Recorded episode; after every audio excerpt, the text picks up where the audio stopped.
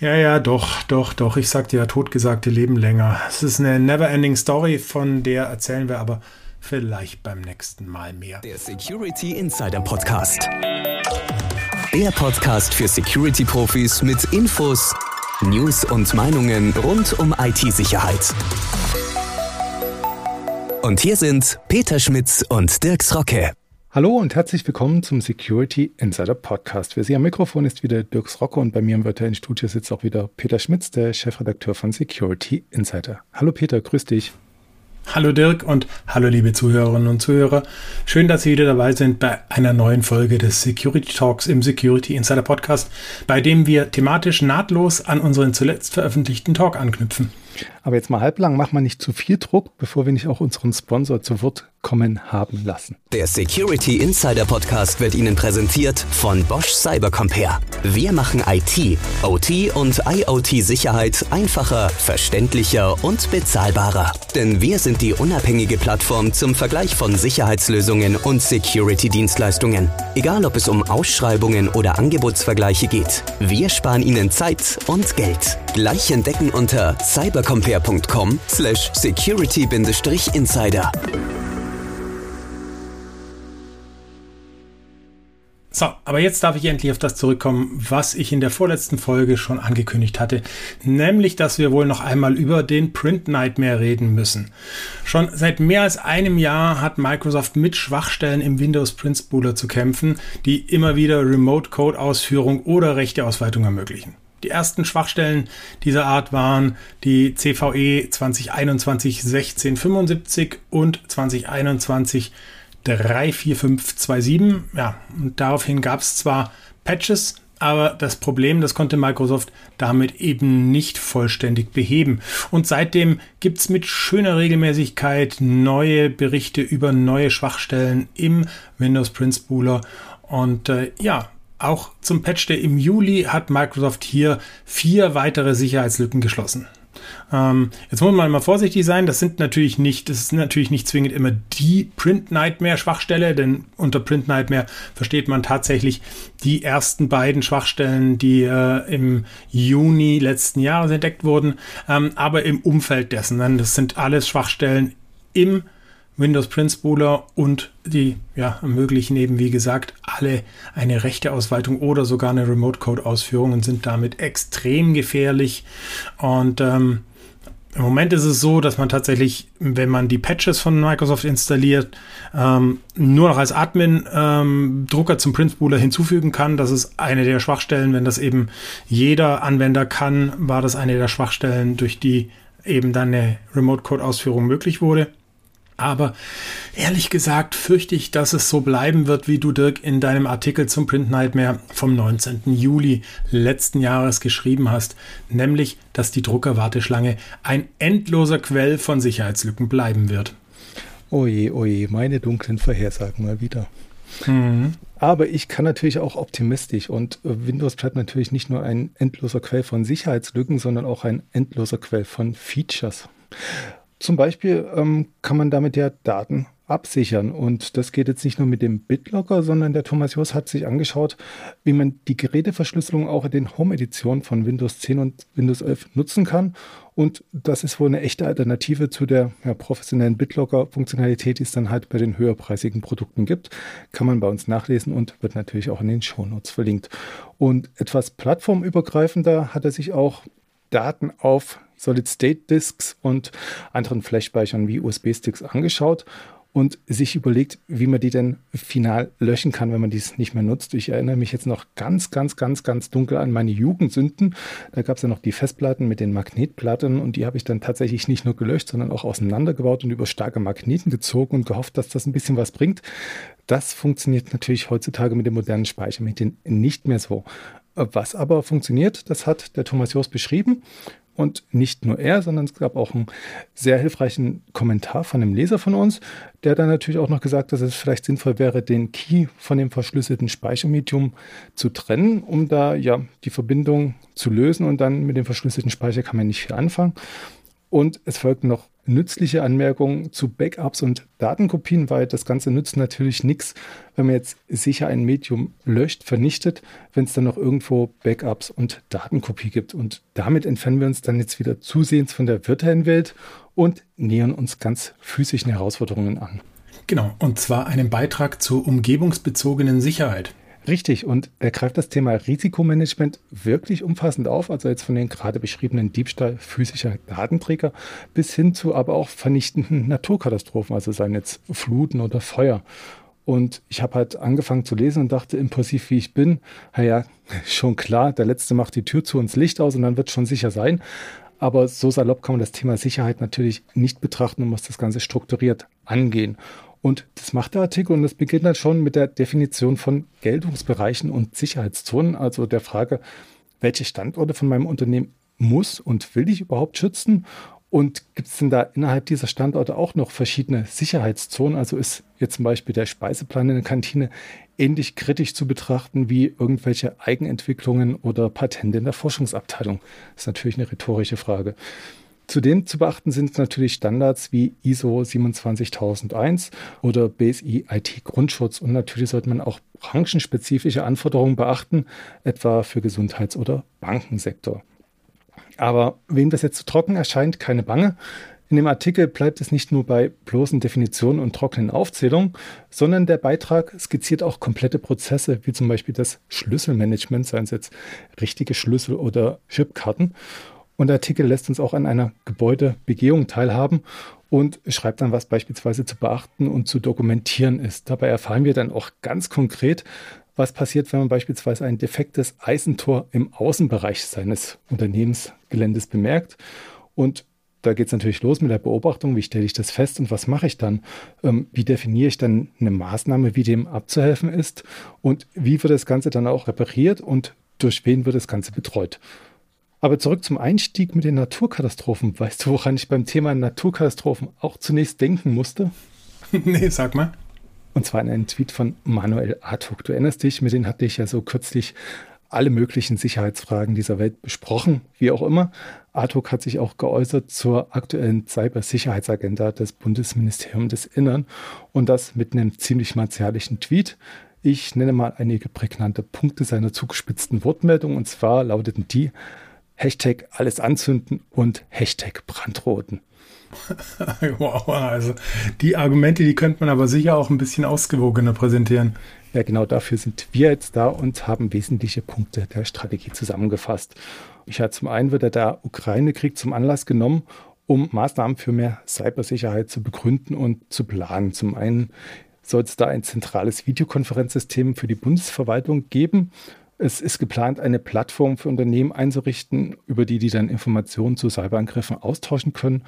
Und es soll in Cyberresilienzmaßnahmen für kleine und mittlere Unternehmen investiert werden, wenn diese denn zur kritischen Infrastruktur gehören. Und last not least habe ich jetzt den großen Punkt noch hinten dran gelassen. Das ist eine angedachte Grundgesetzänderung, die das BSI stärken soll. Das ist ja schon länger in der Diskussion, weil das BSI den Ländern bislang nur Amtshilfe anbieten konnte und das Argument ist nun, die Länder seien damit nun hoffnungslos überfordert, wenn die auch noch für Cybersicherheit sorgen sollen.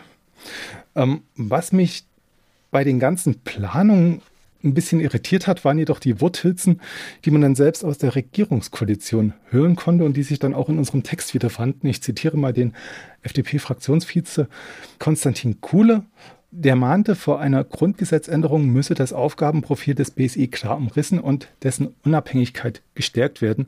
Und dazu gehöre dann auch die Einrichtung eines funktionierenden Schwachstellenmanagements für alle Sicherheitsbehörden.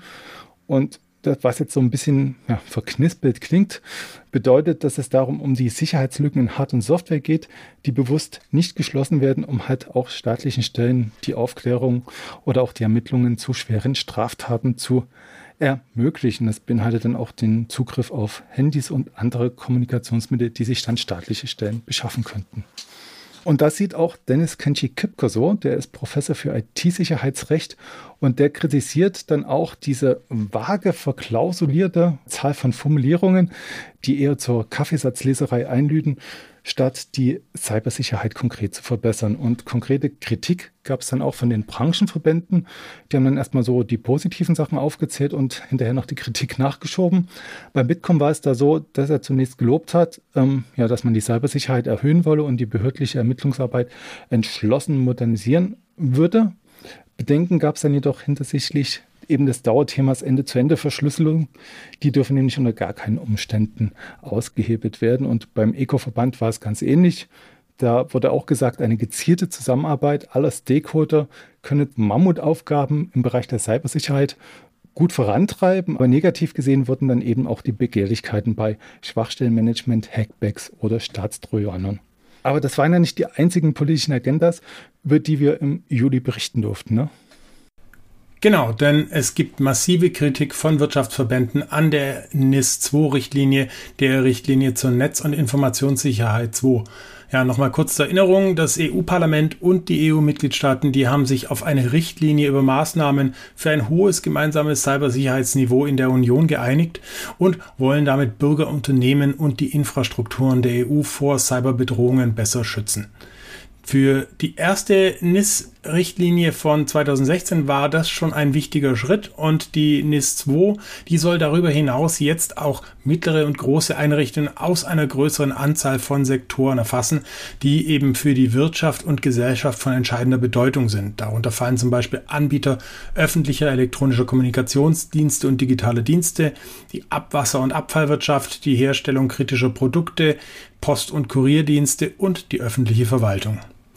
Mit NIS 2 will die EU-Kommission die unzureichende Cyberabwehrfähigkeit von EU-Unternehmen verbessern, die uneinheitliche Widerstandsfähigkeit in den Mitgliedstaaten und Sektoren angehen und außerdem ein gemeinsames Verständnis der wichtigsten Bedrohungen und Herausforderungen schaffen und auch eine gemeinsame Krisenreaktion etablieren.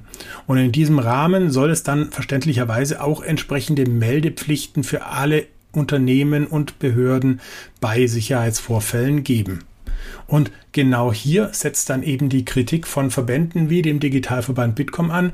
Sie befürchten, dass ein zusätzlicher bürokratischer Überbau mit Meldepflichten den Fachkräftemangel in der Cybersicherheit nur verschärfen würde. Auch der Verband Digital Europe und der BDI fordern ein unbürokratischeres Meldewesen. Allerdings weist unser Autor, der Oliver Schoncheck, in seinem Artikel zur NIS 2 richtig darauf hin, dass es zur Reaktion auf Sicherheitsvorfälle Echtzeitinformationen zur Bedrohungslage braucht. Und die sind eben kaum denkbar ohne sehr schnelle Meldungen dieser Sicherheitsvorfälle. Und damit sollten also allen Beteiligten es weniger darum gehen, die Meldepflicht zu entschärfen, als vielmehr darum, die Meldungen so weit wie nur möglich zu automatisieren, dass dann eben auch davon alle profitieren können. Das ist ein Gedanke, der auf jeden Fall diskussionswürdig ist, finde ich. Mhm. Aber schön und gut, bevor man was zu melden hat, muss man natürlich auch die Vorfälle erst mal entdecken. Und das kann auch ziemlich schwierig sein, ähm, wie unser Autor Otto Geisler zusammengetragen hat in gleich zwei Artikeln. Und er hat dann auch gleich hilfreiche Tipps für geliefert. Und zum einen geht es da um die Advanced Persistent Threats, kurz APT.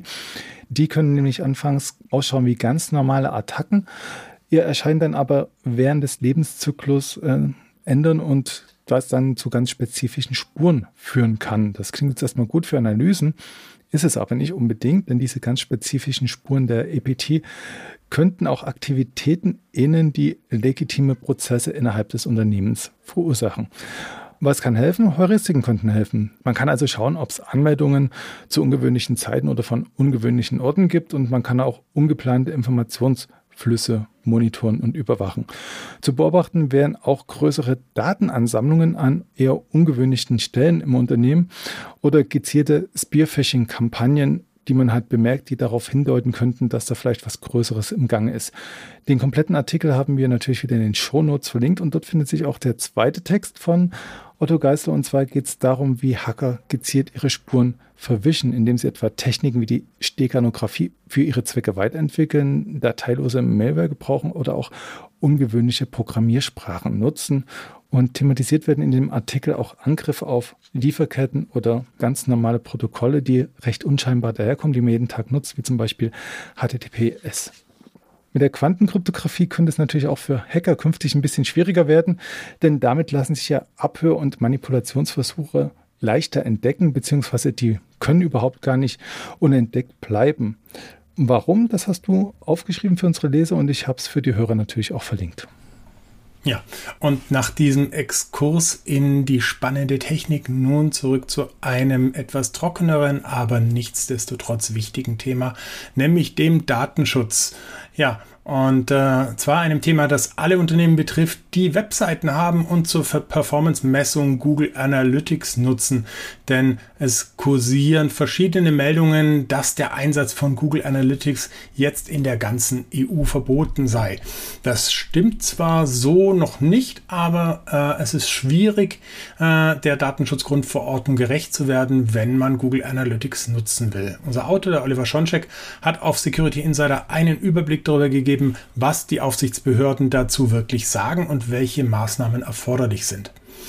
Ein zentrales Problem bei der Nutzung von Google Analytics ist ja die Übermittlung personenbezogener Daten an das Drittland USA und die dafür notwendige Rechtsgrundlage.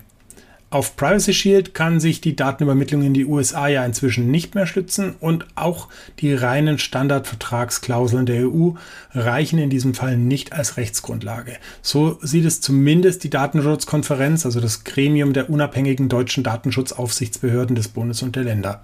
Auch die Datenschützer in Frankreich und Österreich sehen es in mehreren Fällen inzwischen so, dass die Datenübermittlung durch Google Analytics nicht mit der DSGVO in Einklang zu bringen ist. Google selbst ist naturgemäß anderer Meinung und hat seit Mai 2022 Möglichkeiten geschaffen, mit denen sich die Erhebung von detaillierten Standard- und Gerätedaten sowie Daten für Google-Signale für einzelne Regionen verwalten lässt.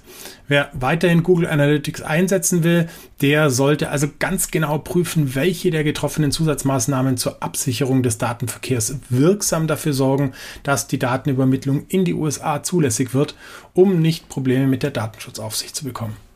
Und wer könnte genau bei diesen Vorhaben besser helfen als der CISO im Unternehmen? Dem wird ja offenbar zunehmend mehr und größere Bedeutung zugemessen und wir haben nicht umsonst wieder eine kleine Miniserie zum Thema gebracht. Was kann man denn zu dieser Trilogie, möchte ich es fast nennen, sagen? Genau, wir haben diesen Monat äh, in drei spannenden Artikeln wichtige Teilaspekte betrachtet, mit denen CISOs sich persönlich und fachlich weiterbilden können. Im ersten Artikel geht es um eine der wichtigsten Aufgaben des CISOs, nämlich die Kommunikation. Ähm, CISOs müssen ja mit der Geschäftsführung und den wesentlichen Interessengruppen im Unternehmen äh, kommunizieren und ihnen die Bedeutung der IT-Sicherheit und die Security-Strategie eben verständlich vermitteln. Denn nur dadurch lernen die Stakeholder den Wert äh, der Sicherheit besser zu verstehen und erhalten zudem wichtige Argumente, um die Sicherheitsstrategien zu unterstützen. Scheitert die Kommunikation, dann kann das negative Folgen auf die Gesamtsicherheit des Unternehmens haben.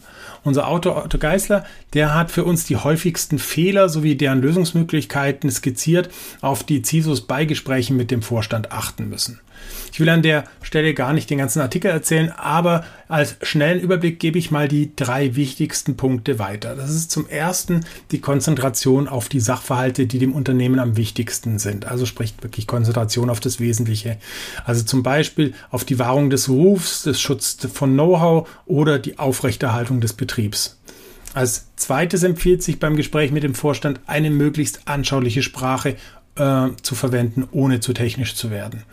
Und als dritter Tipp, der ist einfacher gesagt als getan, aber CISOs sollten sich gerade in Sitzungen des Vorstands nicht von Fragen überraschen lassen. Sie sollten also schon beim Erstellen ihrer Präsentation versuchen, Fragen, die Ihnen der Vorstand möglicherweise stellen wird, zu antizipieren und entsprechende Antworten dann schon parat haben. Genauere Erklärungen und weitere Tipps gibt es, wie gesagt, im Artikel Welche Kommunikationsfallen muss ein CISO vermeiden von Otto Geisler auf Security Insider. Aber ich hatte ja vorher nicht nur von der persönlichen Weiterbildung, also den Soft Skills gesprochen, sondern auch von der fachlichen Weiterbildung. Und auch da hat unser Autor Otto Geisler im Juli wieder was Spannendes zusammengestellt, nämlich eine Übersicht über wichtige Zertifizierungen für CISOs. Das ist vor allem deshalb wichtig, da es für den CISO aktuell ja keinen klar vorgezeichneten Ausbildungsweg gibt und sich somit nur über unterschiedliche Zertifikate die nötige Fachkompetenz auch belegen lässt. Die Übersicht von Otto Geisler, die hat keinerlei Anspruch auf Vollständigkeit, sondern gibt vielmehr einen Überblick über die wichtigsten Zertifizierungen. Dazu gehören zum Beispiel das äh, Certified Chief Information Security Officer Program und der Certified Ethical Hacker des EC Council, die C-Risk-Zertifizierung, der Certified Information Security Manager und der Certified Information Systems Auditor der ISACA und natürlich auch der CISSP, also der Certified Information Systems Security Professional von IC Squared. Ja, und mehr zu den einzelnen Zertifizierungen dann, wie gesagt, im Artikel von Otto Geisler auf Security Insider. Es ist erstaunlich, wie sehr wir jetzt in die Tiefe gehen können, ähm, nachdem wir vor einigen Folgen noch diskutieren mussten, was eigentlich der Unterschied zwischen CISO und CSO ist, oder? Ja, stimmt. Aber nachdem wir jetzt den grundlegenden Unterschied kennen und auch schon einige Zertifizierungen genannt haben, gehen wir jetzt noch weiter in die Tiefe zum CISO und äh, schauen mal, was der überhaupt so macht und äh, welches Berufsbild und welche Aufgaben überhaupt zum CISO gehören. Denn der entscheidet nämlich als Mitglied der Führungsriege darüber, mit welchen Partnern überhaupt Geschäfte gemacht werden. Und das beinhaltet zum Beispiel, wo jetzt Daten eingespielt werden und bei welchen Data Warehouses oder Drittparteien Informationen schließlich landen dürfen. Und es beinhaltet auch nicht zuletzt, welche Produkte und Dienstleistungen ein Unternehmen überhaupt zubucht, nutzen will, wenn es die Sicherheitsaspekte im Hinterkopf behält. Und angerissen wird schließlich auch, inwieweit der CISO überhaupt ähm, für den eigentlichen Betrieb von IT-Ressourcen verantwortlich zeichnen sollte. Denn hier gibt es eine ja, gegensätzliche Interessenlage. Einerseits die Sicherheit und andererseits den reibungslosen Betrieb. Am Ende ist es natürlich wieder dasselbe. Aber im Tagesgeschäft in der Praxis kann es da durchaus eine gewisse Gemengelage geben, die vielleicht nicht in einer einzigen Person vereint sein sollte. Und eine Option könnte nun sein, dass man den CISO eher als Chief Information Risk Officer betrachtet und jetzt nicht unbedingt bei der IT ansiedelt, sondern eher bei Unternehmensbereichen für Finanzen oder Strategie. Mhm. Das ist auf jeden Fall, glaube ich, für größere Unternehmen ist das mit Sicherheit eine, eine sinnvolle Überlegung, ja. Ja, und mit diesem spannenden Blick auf den CISO und seine Aufgaben und seine Zukunft sind wir dann auch schon wieder am Ende dieser Folge des Security Insider Podcast angekommen. Ich hoffe, Sie hatten Spaß an diesem Rückblick auf die spannendsten Themen des Julis und wenn Ihnen der Podcast gefallen hat, dann empfehlen Sie uns bitte gerne weiter. Wir freuen uns über jeden neuen Zuhörer. Wir werden uns jetzt ein schattiges Plätzchen und ein kaltes Getränk suchen und freuen uns drauf, wenn wir Sie bei der nächsten Folge wieder bei uns begrüßen dürfen. Und bis dahin bleiben Sie sicher, bleiben Sie gesund und bis zum nächsten Mal. Tschüss. Das war der Security Insider Podcast. Der Podcast für Security-Profis mit Infos, News und Meinungen rund um IT-Sicherheit. Und falls Sie nicht sicher sind, ob Sie wirklich sicher sind, besuchen Sie cybercompare.com/security-insider.